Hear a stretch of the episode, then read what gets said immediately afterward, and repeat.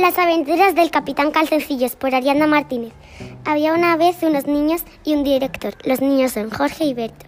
El director, eso le llaman el señor Cascarrillas. Cascarilla. Le castigaban cuando él quería, hasta, hasta que llegó el anillo mágico y se, se convirtió en el Capitán Calzoncillos.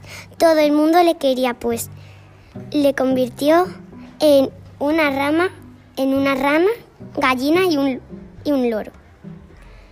Jorge y Berto eran muy amigos, estaban en la misma clase.